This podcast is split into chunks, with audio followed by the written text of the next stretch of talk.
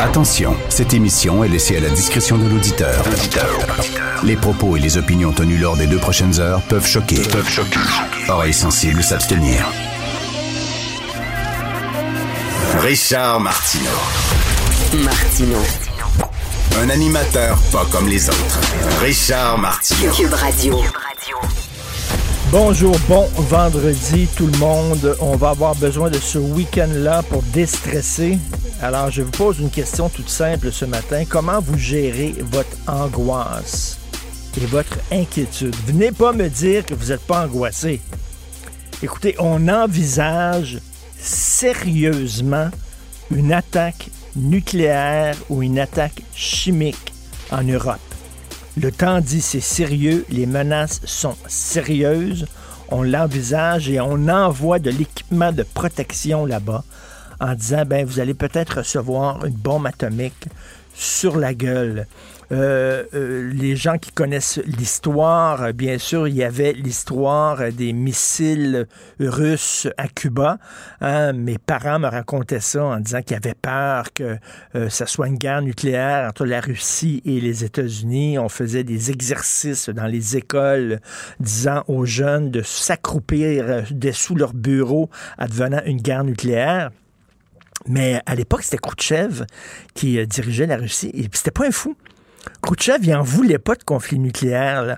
Tous ceux qui ont vu des documentaires, qui ont lu des livres là-dessus, il y a eu un formidable film de fiction sur euh, la crise des missiles nucléaires à Cuba. Et euh, Khrouchtchev n'en voulait pas du tout euh, de, de, conflit nucléaire. Donc, il y avait euh, en coulisses des tractations entre le gouvernement américain et le gouvernement russe pour essayer de démonter cette crise-là. Parce que ni un ni l'autre en voulait là, c'est pire. Là. on a une situation qui est pire parce que l'autre, l'autre bord, Poutine, il a pas l'air d'être très bien de ses deux oreilles. Khrouchtchev était un politicien euh, tout à fait les deux pieds sur terre. Euh, C'était pas un fou. Poutine, attends une minute, là. Qu'est-ce qu'il veut exactement? Même ses proches ne le savent pas. Donc, la situation est beaucoup plus inquiétante, selon moi, actuellement, que lors de la crise des missiles d'octobre au début des années 60. Euh, Donc, euh, je sais pas, là, comment faites pour gérer votre angoisse? Dites-moi pas que vous n'êtes pas angoissé. Moi, je l'avoue, je suis inquiet, j'ai des troubles d'insomnie. Euh, c'est ainsi pour décrocher de temps en temps, là. Vous allez trouver ça niaiseux. Chacun son yoga. Ma blonde fait du yoga, de la méditation. Moi, c'est pas ça. Moi, je regarde sur mon téléphone. Tu sais, des gens là, qui vont dans des gyms, là, puis qui montent des structures avec des dominos, des centaines de milliers de dominos, là. Puis après ça, il en pousse un, puis ça fait... Puis ça dure 15 minutes. Je regarde ça.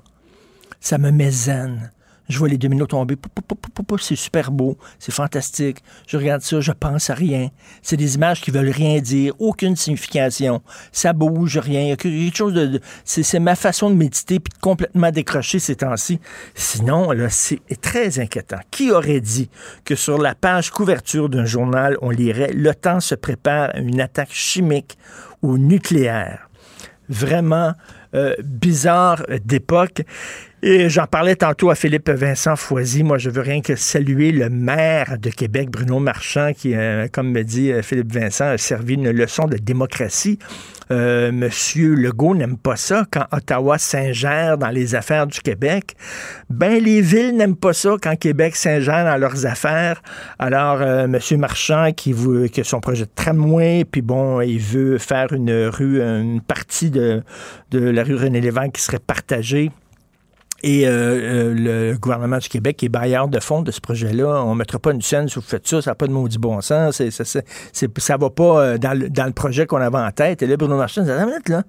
C'est parce qu'on est une administration municipale, on a été élus démocratiquement, puis c'est nous autres qui allons décider comment ça va se faire, le tramway à Québec, s'il vous plaît. Pouvez-vous, s'il vous plaît, ne pas vous ingérer? Bruno Marchand, quand même, c'est quelque chose. Quand il a été nommé maire de Québec, je me dis, oh là là, c'est quand même de grosses chaussures à chausser, de grosses pointures à Régis Labombe, euh, très aimé, euh, un gars coloré, fort en gueule. Lui, Bruno Marchand, venait du milieu communautaire, un peu le même profil peut-être que la mairesse, euh, euh, la mairesse ici euh, de Montréal. Donc un profil communautaire. Ça, je me suis dit, euh, monsieur, un gars qui parle pas, pas très fort et tout ça. Monsieur dit, ah ben, attends une minute, là. Et lorsqu'il y a eu des manifestations à Québec, des camions, il s'est tenu debout. Il est hors de question que vous bloquiez le centre-ville de Québec. Euh, il a réagi très rapidement. Et là, tout de suite, il s'est levé contre François Legault. Euh, les autres villes, les autres maires et mairesses des villes lui donnent tout à fait raison. Très mauvaise semaine pour euh, M. Legault cette semaine, puis qui refuse de s'excuser, hein, puis qui est comme bala. Et hier, point de presse de toute urgence de Geneviève Villebeau qui voulait remettre le dentifrice dans le tube en disant non, non, non, euh, le projet du tramway, on est pour, tout ça, mais bref, Bref, euh, ça s'est très mal passé et la, semaine se termine très mal pour M. Legault parce que M. Masque, monsieur, il faut porter le masque, faut respecter les mesures sanitaires. Alors lui-même s'est fait pincer. Je ne sais pas exactement comment il l'a attrapé, où il l'a attrapé, mais bref, euh, la COVID frappe le Legault. Puis tu sais, quand on dit la hausse des cas autour de moi, au cours des derniers jours, il y a plein de gens qui l'ont attrapé plein de gens. C'est pas, c'est pas très grave, leur nez coule et tout ça, ils se sont pas rendus à l'hôpital, euh, mais quand même, les, les, les gens l'ont attrapé. Donc là, c'est François Legault et ça met fin à une semaine qui n'était pas particulièrement facile pour notre premier ministre.